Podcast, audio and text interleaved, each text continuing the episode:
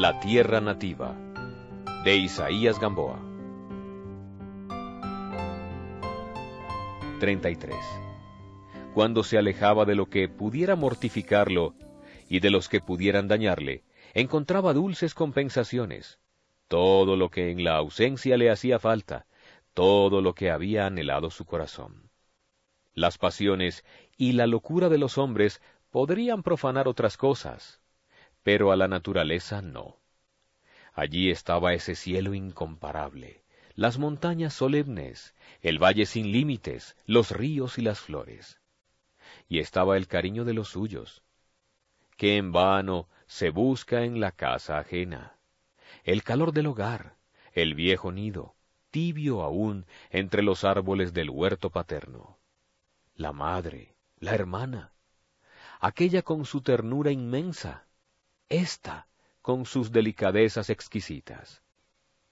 Y fuera de la familia, los compañeros fieles, las amistades buenas, los espíritus bellos, los que, no contaminados de maldad, conservaban la esencia nativa, como a través del tiempo permanece el perfume de la flor del quereme.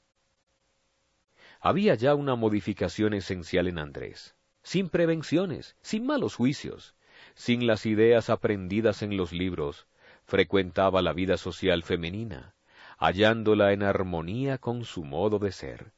Las jóvenes caleñas eran menos señoritas en cuanto al estiramiento moderno, pero más mujeres en la naturalidad de su encanto, bellezas sencillas que hacíanle recordar a aquellas que nacen entre comillas, dotadas del privilegio de los espíritus angélicos que esparcen una luz inteligente, melodiosa, perfumada.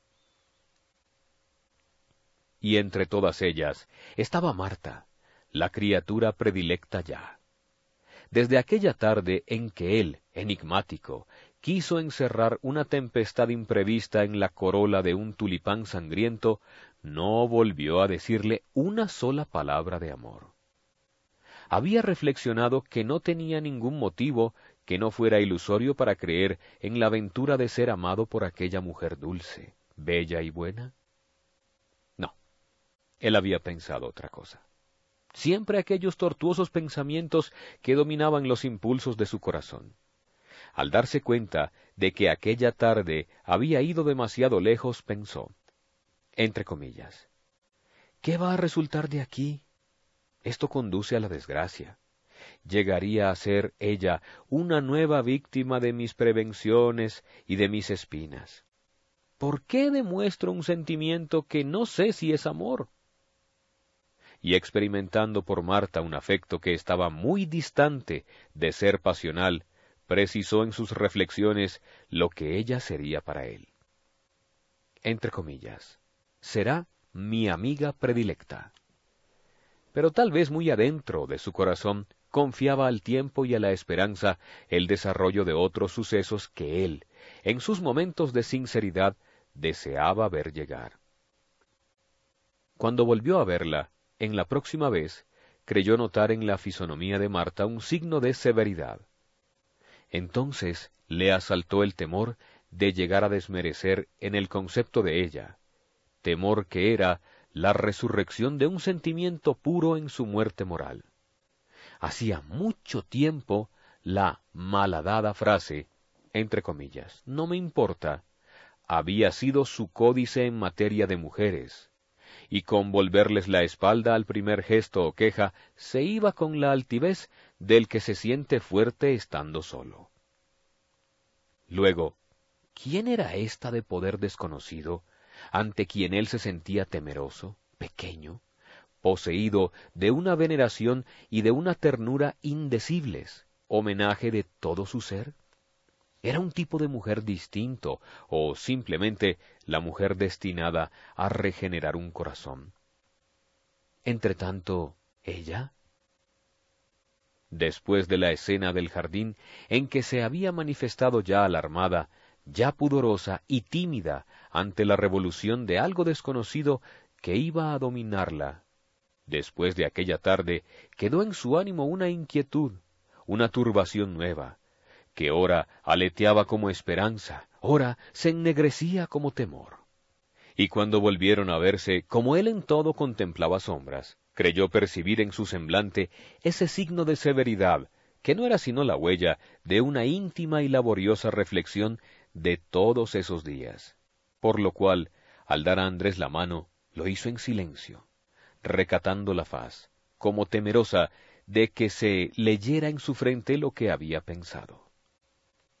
Pero él, que ya iba poseído de sentimientos buenos, estrechó aquella mano entre las dos suyas con tanta ternura, puso tal sinceridad en su voz al decirla, entre comillas, mi dulce amiga, que las pupilas de ella radiaron de reconocimiento y en sus labios hubo un principio de alegría.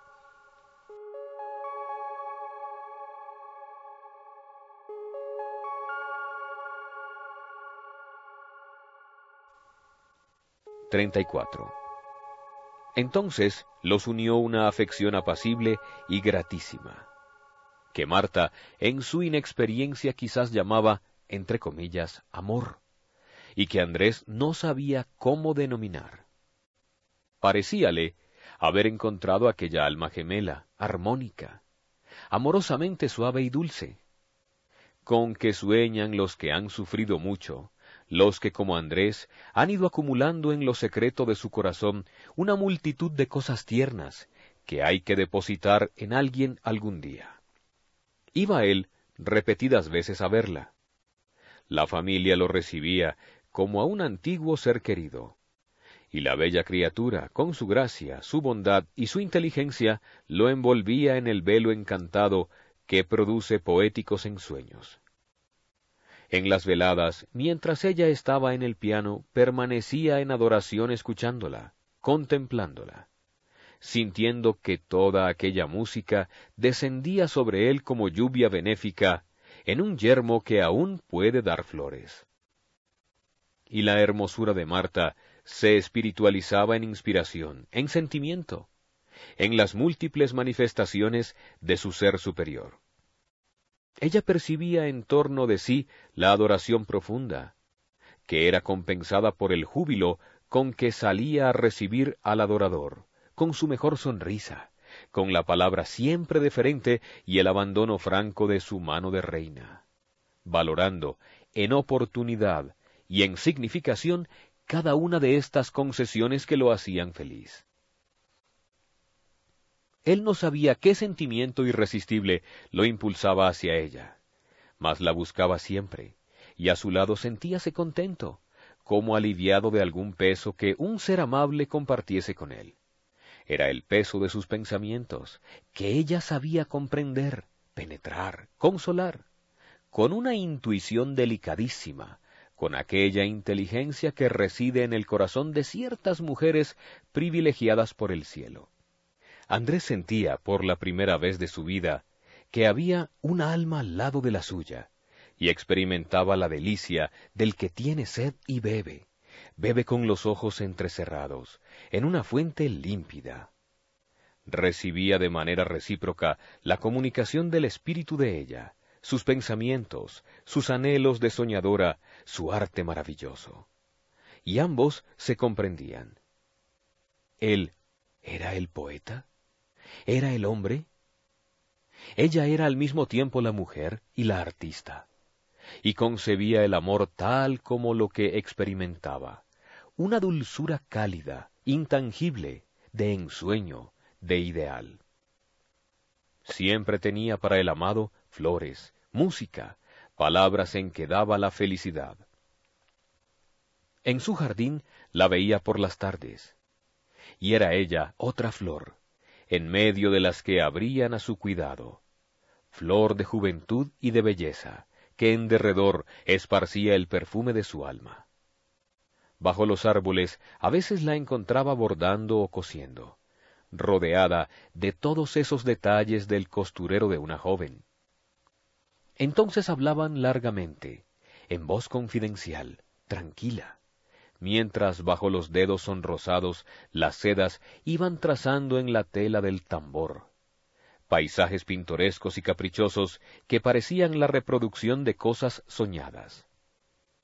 Levantaba Marta los grandes ojos pensativos, al contestar algunas frases, o bien interrumpía distraídamente su trabajo para oír, fija en Andrés, narraciones de viajes, recuerdos de personas ausentes, episodios de su vida errante y melancólica.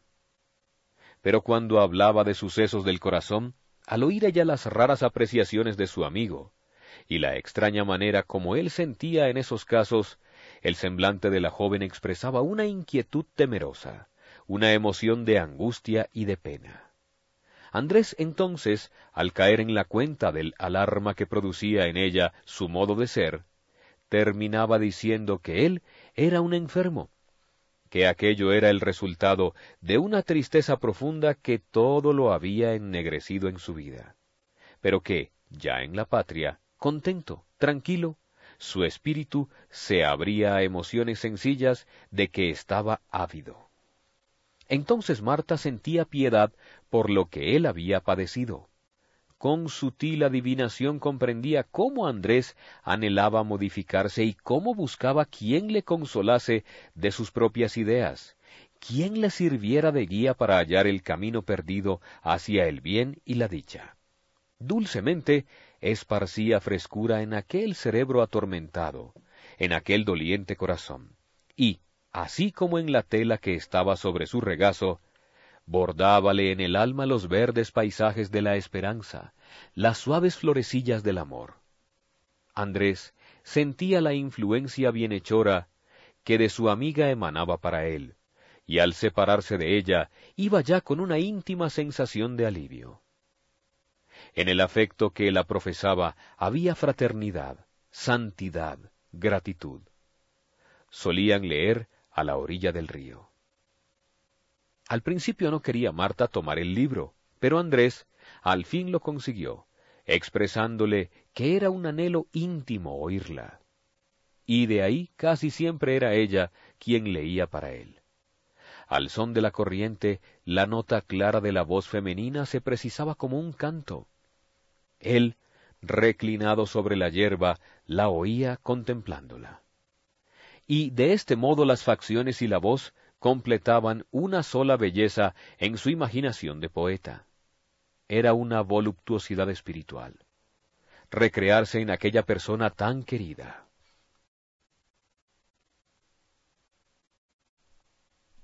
¿Escuchas? Te contemplo y escucho ella encontraba tonos especiales para modular el sentimiento. Él nunca había oído leer así. Era una canción por encima del murmullo del río. Los pensamientos más bellos los señalaban con notas al margen, y dejando entre las páginas hojitas y flores. Una tarde, él la hizo repetir un pasaje de La ciudad muerta. Decía, entre comillas, Alejandro, Dos puntos. Vos, sola, vos sola, yo os he encontrado en el sueño como ahora os encuentro en la vida. Vos me pertenecéis como si fuerais mi criatura formada por mi soplo. Vuestro semblante es hermoso en mí, como es bello en mí un pensamiento. Cuando vuestros párpados se mueven, me parece que siguen la palpitación de mi sangre y que la sombra de vuestras cejas llega a tocar el íntimo de mi corazón. Blanca María. Dos puntos. Callad, callad. Me siento sofocar. Ah, yo no podré más vivir, no podré más vivir. Alejandro. Dos puntos. Vos no podéis vivir sino en mí ya que vos estáis en mi vida como vuestra voz está en vuestra boca. ¿Cuánto os esperé? ¿Con qué fe os esperé? Marta subrayó esta frase, repitiéndola acalladamente, como si fuera suya. ¿Cuánto te esperé? ¿Con qué fe te esperé? Y señaló la página con hebras de su pelo. Por ese tiempo Andrés volvió a hacer versos. Ella los aprendía de memoria para repetírselos a sí misma o para cantarlos. Entre los dos la poesía y la música formaban una sola armonía.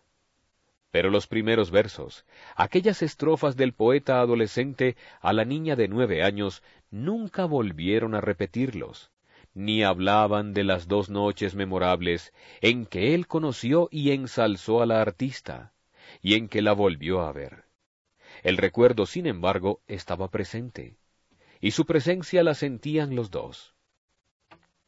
Otra consonancia de sus almas estaba en la interpretación de la naturaleza. Marta sabía ver, penetrar, extasiarse, y como su espíritu infantil no encontraba a veces las palabras que la imaginación le pedía, insinuaba a Andrés sus impresiones tímidamente, y entonces él completaba en el lenguaje la poesía sugerida por ella. Así, admiraron juntos muchas tardes espléndidas desde las colinas del río Nuevo, muchos crepúsculos agonizantes que teñían de rojo todo el caudal del río, muchas noches de luna, y sentían dentro de sí algo inmenso y bello, lo bello y lo inmenso de la naturaleza.